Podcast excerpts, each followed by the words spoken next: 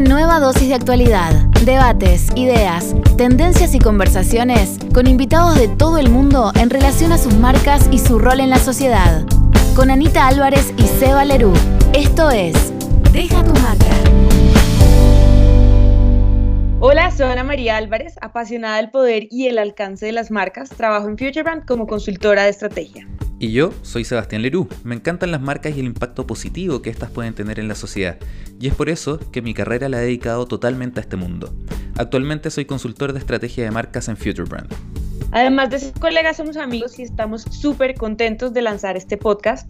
La idea es que Deja tu marca sea un hub de branding para co-crear y compartir con personas curiosas que se interesen en el mundo de las marcas y en su capacidad de impactar negocios e impulsar ideas.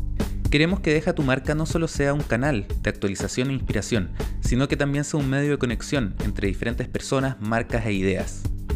El podcast, para que sepan, va a tener cuatro secciones. Todas las semanas empezaremos con una dosis de actualidad, donde hablaremos de tendencias, ideas o de hechos relevantes.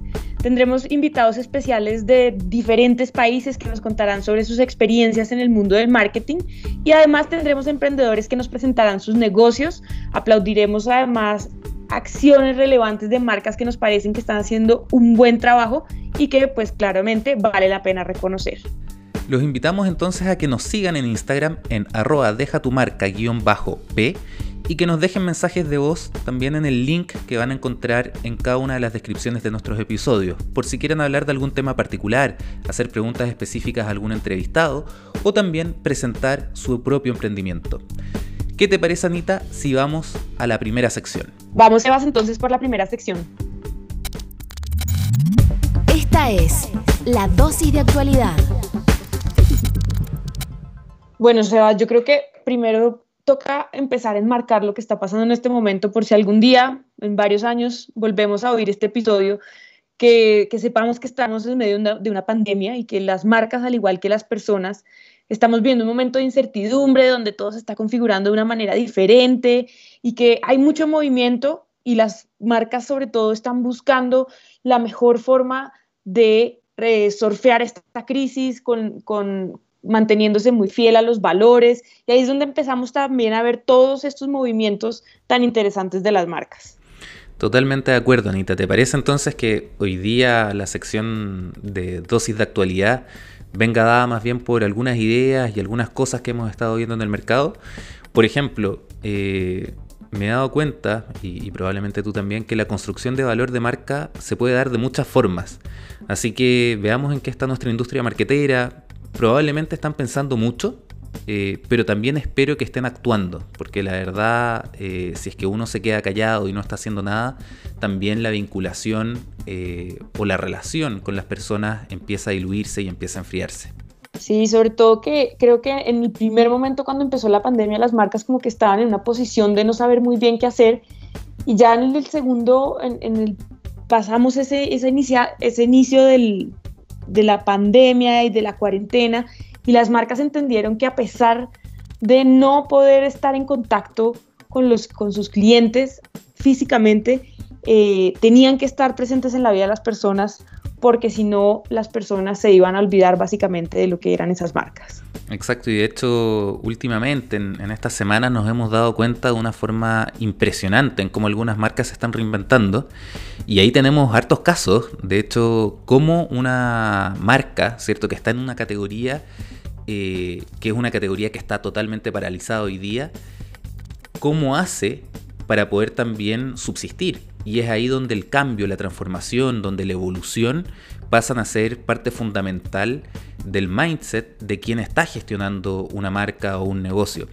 Eh, ayer, Anita, me llegó un, mail de, de, un hotel y era interesante porque, uno, no se está esperando un mail de un hotel hoy día. Y dos, porque no era para ofrecer un alojamiento, era para ofrecer sus habitaciones como oficinas. Y eso es porque probablemente entendieron que tienen una capacidad de espacios que hoy día están vacíos saben por otro lado que hay muchas personas, probablemente tú, yo y muchos de los que están escuchando, hoy día les cuesta también trabajar en, sus hogares porque muchos tienen niños, tienen mascotas que hacen ruido, tienen eh, un espacio que no necesariamente es lo más cómodo para trabajar y por lo tanto se dieron cuenta que ellos tienen escritorios en sus habitaciones y las están ofreciendo para que la gente pueda ir a trabajar allá. Y esto creo que es un ejemplo súper clave y claro de cómo las marcas están poniendo a fuego su elasticidad. Su elasticidad que viene dada por un posicionamiento que llevan construyendo mucho tiempo, por toda una experiencia que han dado y que probablemente para una persona que conozca este hotel o que conozca esta marca de hoteles, una oferta como estas le puede hacer mucho sentido porque va a entender que toda esa experiencia que tuvo como huésped de hotel la va a tener adaptada a lo que necesita una persona que, necesita concentrarse y trabajar en un espacio. Así es. Y por otro lado, eh, hay otro concepto que me ha gustado mucho, que ha ido apareciendo estos días, y que es el consumo de revancha. ¿Te has dado cuenta que en, que en algunos de los países donde, digamos, ya no existe cuarentena propiamente tal, en China, por ejemplo, en donde incluso en Wuhan, donde se desató toda esta pandemia, eh, la gente ya está de vuelta en las calles. Es como decir que ellos ya están viviendo en el futuro, cosa que nosotros no hoy día. De hecho, que muchos estamos encerrados. Y lo primero que hicieron fue salir a comprar. Y no a comprar de a poco. Incluso fueron a comprar a tiendas de lujo eh, como Hermes, donde se vendieron 2.7 millones de dólares en, en un solo día. O sea, imagínense la locura y la necesidad que existe por ir a comprar.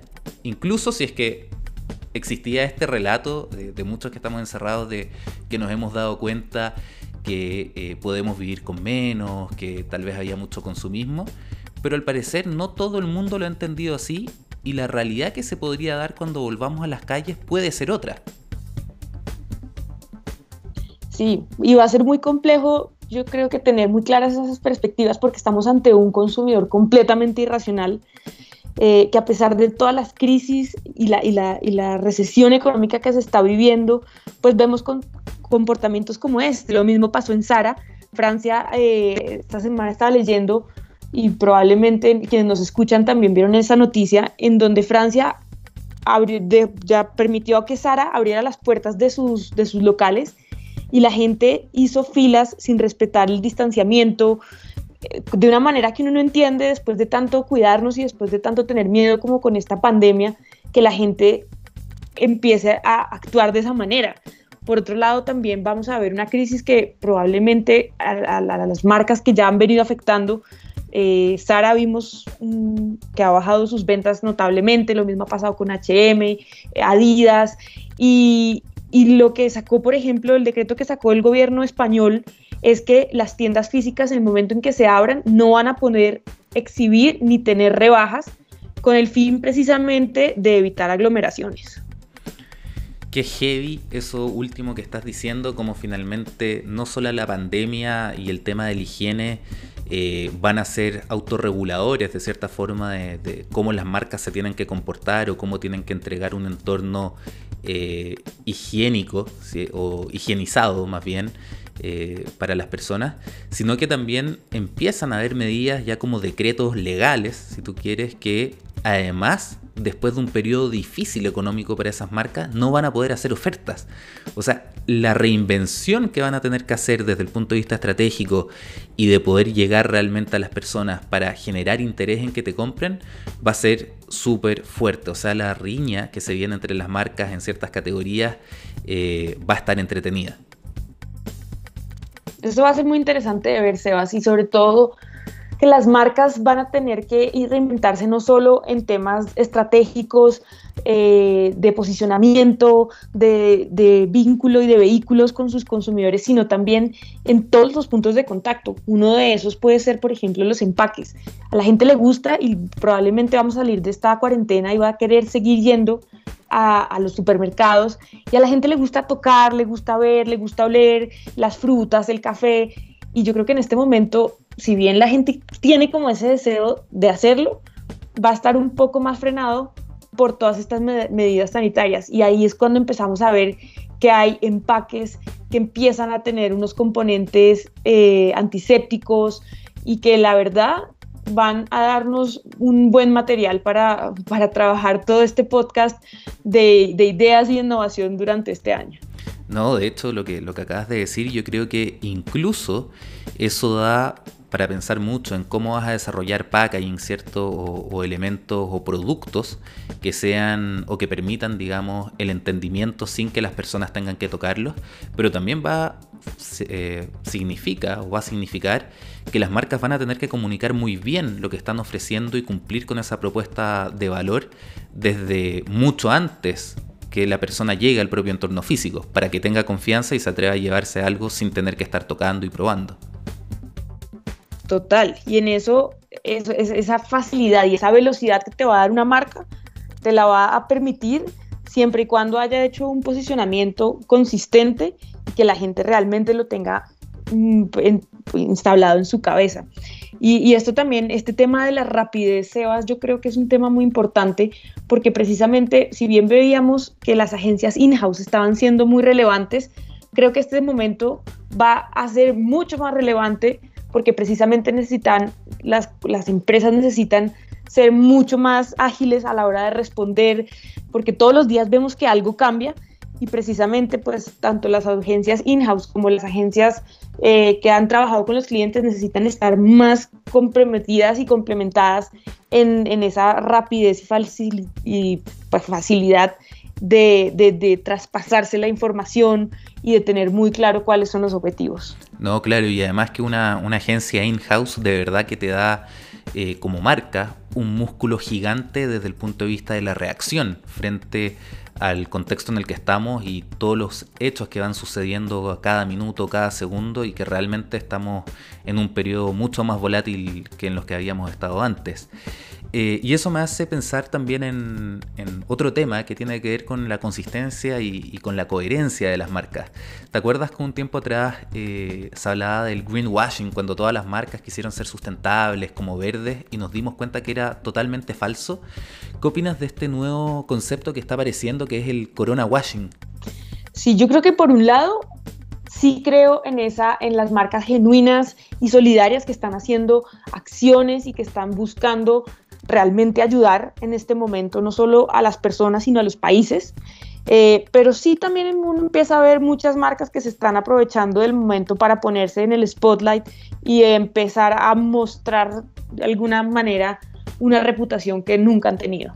Y hemos visto muchos, muchos casos, por ejemplo, el de una fábrica que estaban sacando las noticias, eh, que esta fábrica estaba creando y desarrollando respiradores, y cuando hicieron un doble clic encontraron que esta fábrica meses antes lo que estaba haciendo era eh, creando piezas para los bombarderos, los aviones que, pues, que, tiran bombas en algunos países donde, donde realmente es, estas guerras se sufren de una manera impresionante. Entonces también vemos cómo hay marcas que están tratando de lavar su reputación, pero sí pienso que afortunadamente estamos en un momento donde las marcas están siendo muy genuinas y lo están haciendo con conciencia y, de una manera de ayudar realmente. Bueno amigos, a todos los que nos están escuchando y que eh, están gestionando y desarrollando marcas, ya saben, no engañen a la gente, sean coherentes con su propósito, sean consistentes con él y sean genuinos. La gente se da cuenta cuando nos están engañando y la verdad es que estamos más que seguros que van a castigar a esas marcas que eh, están aprovechándose de este coronavirus. Bueno, es el momento de detenerse, de pensar, pero recuerden, no por mucho rato, ya que si no el tren va a pasar de largo. Hay que acelerar cambios y adelantarse a lo que viene. Vayan, piensen, hagan, sean coherentes y propositivos. Las personas necesitan buenas marcas y aún más en estos tiempos. Bueno, y hablando de lo que necesitan las marcas Sebas, tenemos una invitada súper interesante hoy. Vamos a ver quién es. Hoy tenemos una invitada que ha hecho una gran carrera en basamarcas. Ha trabajado en Kantar, en Johnson Johnson. En los últimos años se ha encontrado inmersa en industria aérea que por lo demás es una industria estratégica y clave para la economía de los países. Hoy es la directora global de marca Davianca. Ella es Carolina Bella. Bienvenida, Carolina. Muchas gracias, Sebastián. Eh, bueno, Carolina, cuéntanos en este momento con todo lo que está pasando y con la situación actual que estamos viviendo, ¿Qué puede hacer una marca como Avianca para mantener una relación relevante con sus clientes? Que pues finalmente ustedes tienen los vuelos bloqueados hoy y ese es el principal punto de contacto con respecto pues a la experiencia que brindan. Entonces, ¿qué está haciendo y qué puede hacer una marca como Avianca para mantener esa relación?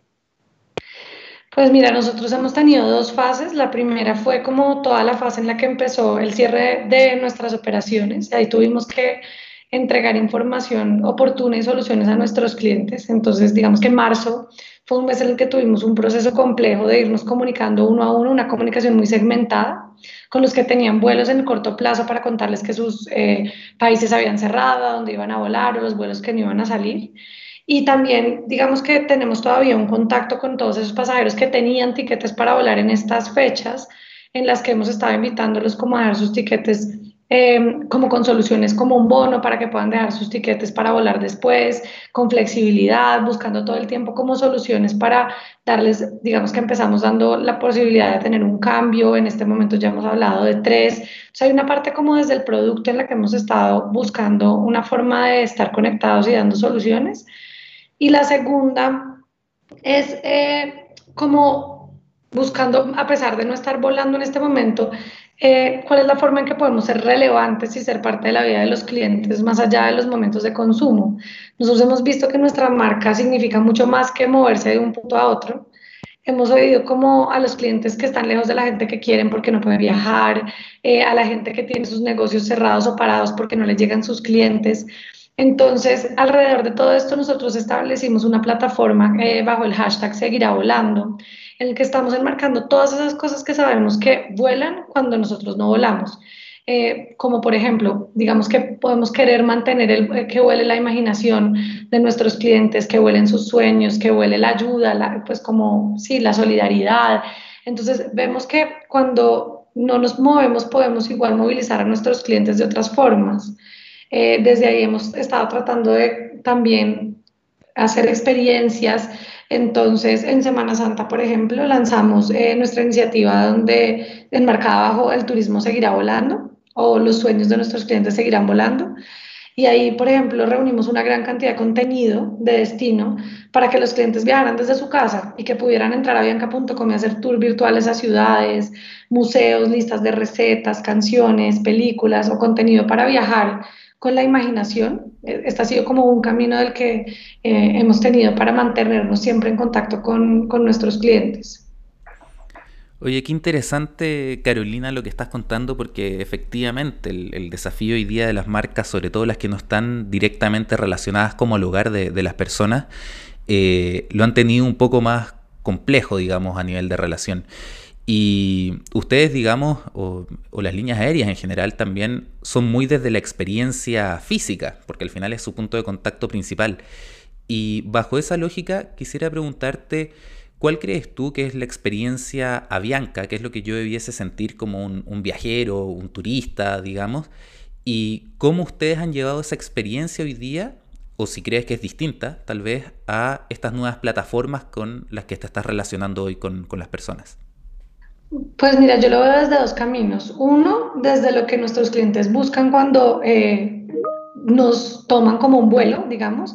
Eh, obviamente está relacionado primero a lo que buscan en su destino y digamos que ahí amarramos un poco lo que les comentaba de tener esa experiencia de viajar sin, poder, sin tener que salir de su casa. Y es en que al final nosotros somos una marca que no es solo transaccional, sino que va más allá, que es de experiencias, de momentos, de tu sentirte, digamos que eh, no es la opción simplemente más barata sin ningún tipo de, de digamos que experiencia positiva, sino que nosotros buscamos que el viaje tenga magia en todos sus momentos. Y, y, en la parte de la estrategia de turismo virtual lo que buscamos también fue expandir esa experiencia hasta las casas, pero hay otra parte que tiene que ver con nuestro propósito de marca. Y nuestro propósito de marca está asociado a conectar la grandeza latinoamericana, digamos que así es como lo hemos enmarcado nosotros, eh, es lo que hemos hecho por 100 años. Avianca es la segunda línea del mundo en cumplir 100 años, es la segunda más antigua. La primera, de hecho, en cumplir 100 años sin parar de volar. Para nosotros, nosotros vemos eso como un hito eh, de la región, ¿sabes? Como un mérito donde la región muestra su grandeza. Y entonces también hemos buscado conectarnos desde nuestro propósito, desde ahí en este periodo, por ejemplo, Eh, hemos buscado conectar a los clientes con la grandeza latinoamericana como a través de la música, que es una de las, de las cosas que nos representa como región. Y por eso hemos trabajado para tener en avianca.com eh, conexión con artistas relevantes como, no sé si han visto algo, trabajamos con Fonseca, eh, con Juanes en el Día de la Madre también, el próximo sábado nos va a acompañar Gucci eh, y hemos estado apoyando iniciativas como la de Colombia Cuida Colombia, donde también lo retransmitimos por nuestro canal. Entonces, creo que la otra parte en la que uno tiene que ver es dónde está su cliente, no solamente en ese momento de consumo con uno, sino porque se conecta con nosotros y cuáles son esas cosas en las que queremos seguir estando presentes. Y en este caso pues es nuestro propósito y hemos estado buscando tanto esto como, como hablamos con ellos, por ejemplo, de las fechas que son importantes, o sea, hemos buscado seguir en contacto con nuestros clientes para celebrar el Día de la Madre, por ejemplo, en un contexto distinto, entonces, ¿cómo les doy la oportunidad de tener eh, un frame digital en el que puedan cambiar su mensaje de sus redes para decirle a su mamá que aunque están lejos la extrañan, cómo les doy otras herramientas para que sigan conectando, porque si miramos también, digamos que esa parte de transportar está ligada al viaje, al vuelo, al destino, pero también a que al final nosotros conectamos, conectamos personas con sus proyectos, con la gente que quieren, entonces hemos buscado cómo mantener eso que es como el, el fondo de nuestra, de nuestra esencia de marca. Qué entretenido mm, lo, y qué interesante, digamos, el cómo están llevando su propósito adelante. Te quería hacer una pregunta ahí con respecto a eso.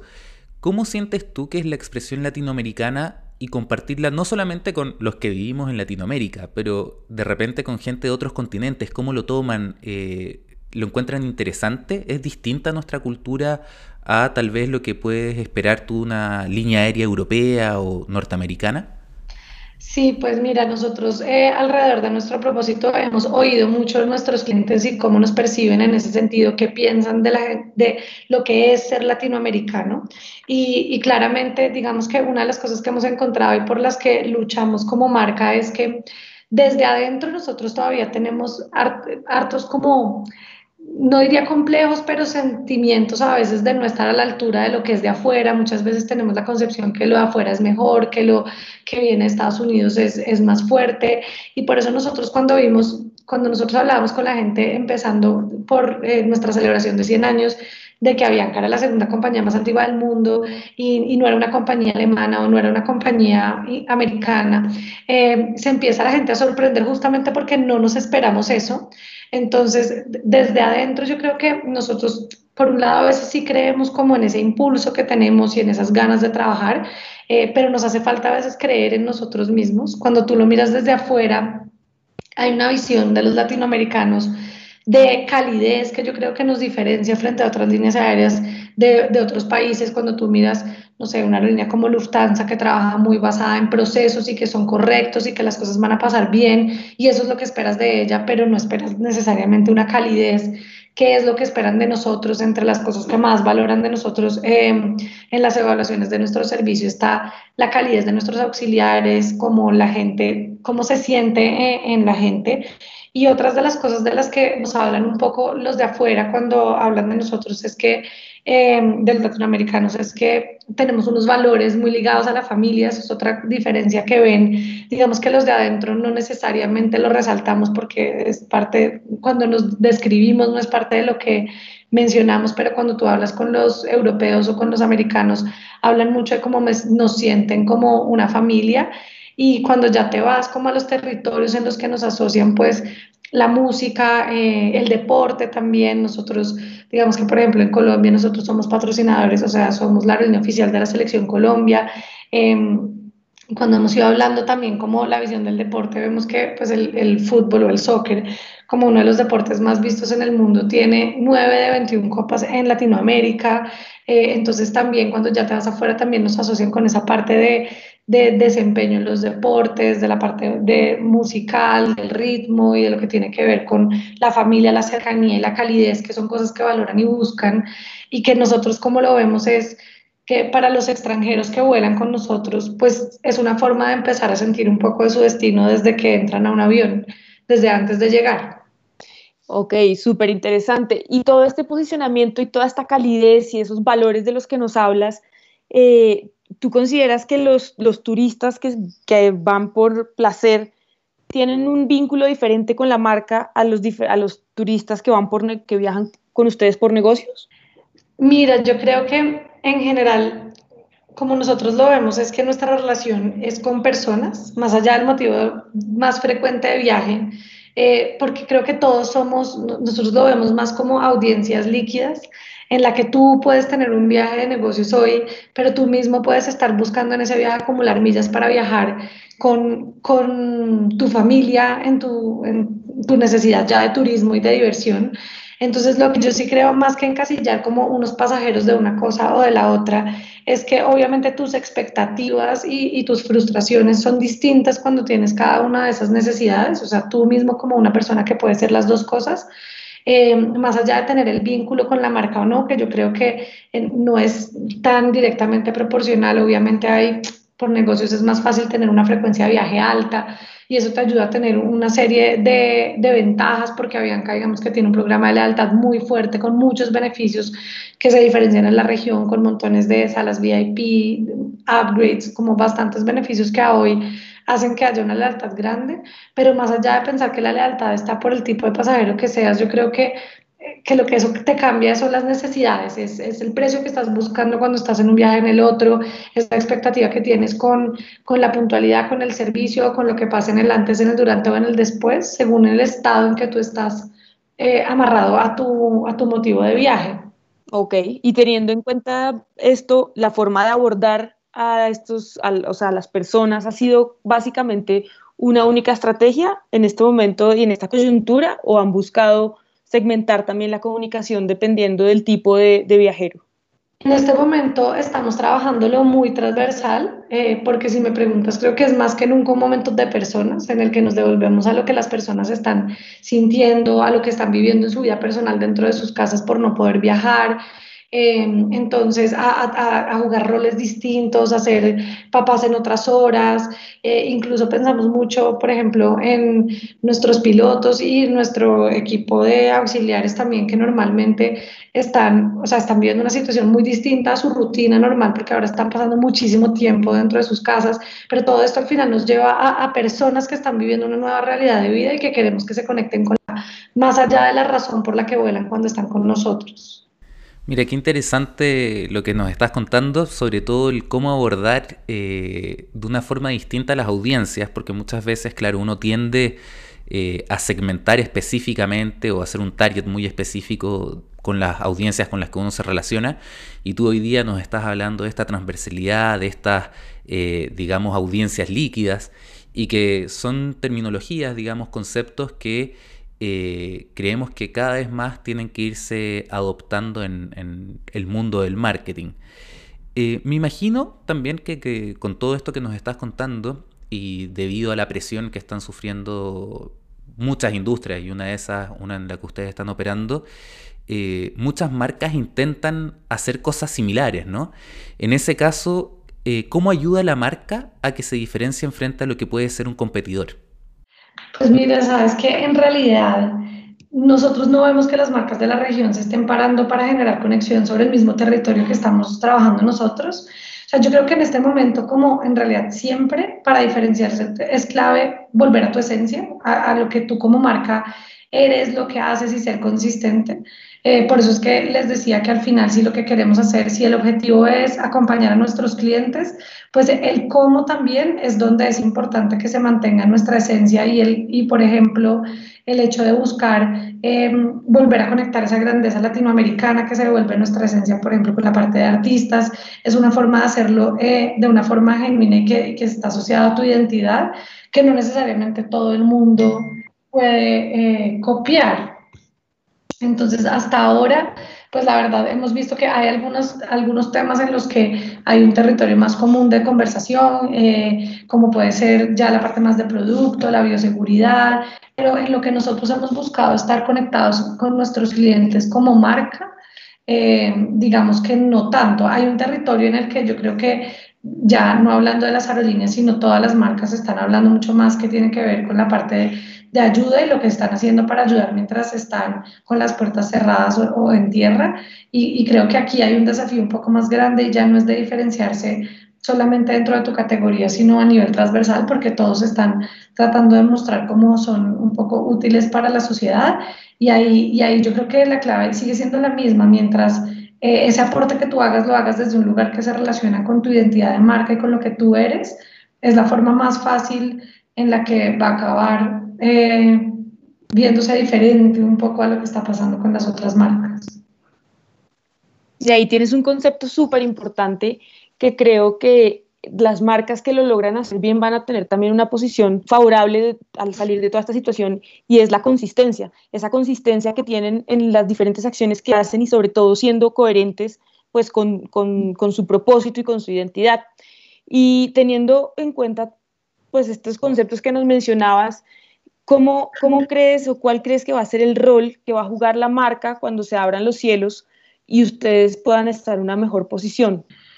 Yo creo que muy relevante y por eso es algo a lo que le hemos dado mucho foco en este momento, eh, tanto en esta categoría como en otras, en la medida que se abran puertas y que se abran cielos, los clientes yo creo que van a buscar tres cosas. Yo creo que lo primero es que van a buscar su tranquilidad, una marca que con respaldo que les asegure que pueden confiar eh, en que van a tomar todos los cuidados y seguir los protocolos para cuidar su salud. Pero segundo, creo que va a haber una tendencia a querer apostarle a esas marcas que hoy están también ayudando a su entorno en momentos difíciles. Eh, y bueno, y también en última instancia una marca que, que, tenga un balance de una alternativa de precio adecuada para, para soportar estas otras dos cosas. Pero además de los otros temas que hemos hablado, o sea, nosotros digamos que por eso también hemos ido trabajando en empezar a construir sobre la tranquilidad de nuestros clientes para volar a futuro tanto para comprar como para volar. Para comprar, como les decía, para nosotros es importante mostrarnos flexibles y comprensivos a la coyuntura. En este momento nosotros estamos con las políticas más flexibles, si quieres, de la región en términos de cantidad de cambios que pueden tener nuestros clientes, de cobros de penalidades, etcétera, para, para estar como un poco de su lado en ese sentido, pero también hemos empezado a construir la comunicación alrededor de la bioseguridad para que estén tranquilos para volar con nosotros, trasladar todo esto que Bianca tiene como ya dentro de lo que todos conocemos y, y, y, la seguridad que nos transmite y llevarlo hacia una confiabilidad que viaje de la seguridad a la bioseguridad y saber que nuestros clientes se pueden, pueden extender eso que ya saben de la confiabilidad de la marca también hacia eso en la parte práctica. Excelente, Carolina. Sabemos que estás con, con, días bastante atareados y por eso quisiéramos hacerte una última pregunta y que tiene que ver con qué le recomendarías hoy día o cuál sería tu consejo a todas las personas que hoy están a cargo del manejo de marcas. Pues yo creo que muy alineado a lo que venimos conversando, diría que busquen entender qué rol juega su marca más allá del consumo, más allá del producto puntual, para las personas, para la sociedad, como devolverse a ese propósito eh, si hay algo que puedan hacer en la parte práctica por las personas para ayudarlas y facilitar sus experiencias, eh, hacerlo sin duda. Eh, las iniciativas que tomen para conectar es fácil tener la tentación de irse hacia todos los lados, pero tratar de conectarlas muy bien como con ese propósito. y también buscar dar la información necesaria para generar la tranquilidad. Y yo creo que otra oportunidad que tenemos las marcas es buscar usar la tecnología y digital a nuestro favor para transformar la forma en que se contactan o se dan soluciones a los clientes. También creo que es el momento para repensar eh, el cómo lo hacemos y ver cómo resolvemos con soluciones. Eh, entonces yo creería que son, son esas dos cosas, como buscar la esencia de lo que son y, y conectarse desde ahí y buscar cómo también en la práctica le hacen la vida más fácil a sus clientes. Buenísimo, yo creo que eso es un consejo que muchas marcas, y no solo las grandes, sino sobre todo también las que están emprendiendo, eh, es, un consejo muy relevante y muy interesante para que empecemos a, a, pensar en, en, ese, en no caer en esa tentación precisamente de disparar para todos los lados, de buscar estar en todo cuando lo que necesitamos en este momento es un foco. Eh, Carolina, muchísimas gracias por compartir este tiempo con nosotros. Te deseamos lo mejor y pues a seguir volando por marcas cada vez mejores. Muchísimas gracias por el espacio y espero que sigan volando con AECA. Gracias Carolina, que estés muy bien, cuídate. Bueno, un abrazo, chao. Bueno, Sebas, vamos con la siguiente sección en donde cada episodio buscaremos dar a conocer e impulsar nuevos emprendimientos compartiéndolos con todos ustedes. Este es el espacio donde los emprendedores se dan a conocer. Esto es el Elevator Pitch. Hola, ¿cómo están? Soy Ariel Chilcrut y les quiero contar sobre nuestro emprendimiento, Cipedi, donde estamos tratando de cambiar la forma en que se operan las salas de supermercados en el mundo. Uno de los problemas más importantes de los supermercados es lograr que cuando un cliente entra a una tienda encuentre todos los productos que quería comprar. Este problema, aparentemente simple, hasta ahora no se ha podido resolver. Hoy, en que muchas más personas estamos haciendo las compras online a través de apps, nos estamos dando más cuenta de esto. Probablemente a muchos nos ha pasado que hacemos un pedido y después nos llaman para reemplazar varios productos que no pudieron encontrar. O simplemente nos llega el despacho a la casa con una fracción de los productos que pedimos. Pero el problema ha existido siempre y el costo es altísimo. Se estima que anualmente en el mundo la venta perdida a causa de este problema es de más de 900 mil millones de dólares. La raíz del problema es simple y es que los sistemas de inventario asumen que las cosas funcionan de una manera ideal. Llegan 10 productos, vendo 7, me quedan 3. Pero en la realidad de esos 3 puede haber quedado uno escondido en la bodega, otro se rompió y el tercero se lo robaron. Y cuando llega el cliente no lo encuentra. Pero el supermercado no pide más porque en teoría quedan 3 y si tienes 30.000 o 40.000 ítems, a menos que tengas un ejército de personas revisando todos los productos, es imposible saber cuáles son los productos que no están en las góndolas. Pero con el aumento de la capacidad de procesamiento de los últimos años, hoy la inteligencia artificial nos permite crear máquinas que hagan esta tarea titánica.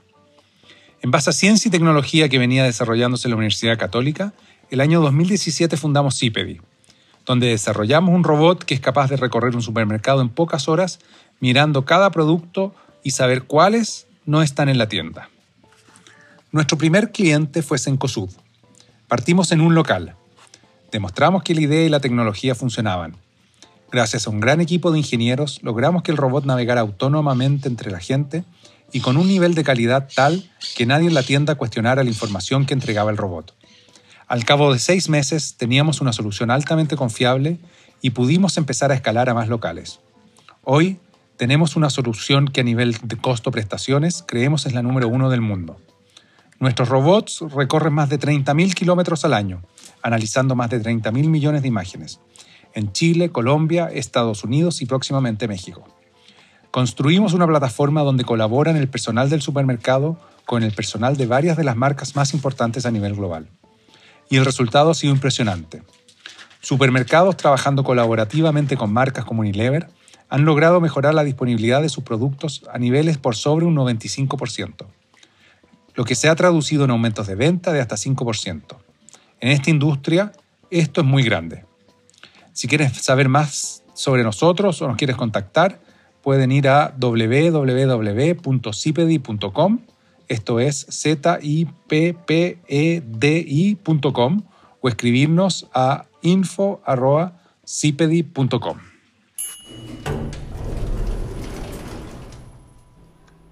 Sebas, y cuéntanos quién se lleva los aplausos de esta semana. Bueno, me gustaría partir con el primer aplauso para Google ya que hace una semana y pensando en la importancia de las conexiones a distancia, decidió hacer como el rollout gratuito de su plataforma de Google Meet para videoconferencias. Y la verdad es que encuentro que esto es tremendo pensando en todas aquellas personas y empresas que no necesariamente tienen acceso a plataformas de calidad pagadas para realizar sus reuniones en tiempos de pandemia. Por eso se da un aplauso. Bien ahí, Google. Bueno, yo te complemento, Sebas, con otra iniciativa que me pareció súper interesante, que en Chile empezó a finales de abril y fue que Falabella y el grupo Falabella, Falabella, Linio y Sodimac, eh, acá en Colombia Home Center, abrieron sus plataformas de marketplace de manera, gratuita y sin cobrar comisión por las ventas durante un periodo de tres meses a microempresas que ingresen como nuevos sellers. Muy bien, estas dos marcas ayudando a la sociedad desde su propio core de negocio.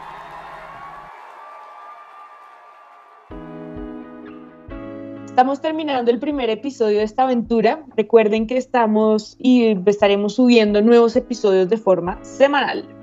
Si quieren que hablemos de un tema en especial o quieren ser los próximos emprendedores en presentarse, mándenos un mensaje de audio desde el link que podrán encontrar en la descripción del episodio. Y no olviden suscribirse a Deja tu marca en su plataforma favorita de podcast. Estamos en Spotify, en Apple Podcast y muchas más. Y síganos también en Instagram, arroba deja tu marca guion abajo P de podcast. Hasta el próximo episodio de Deja tu marca. Nos vemos.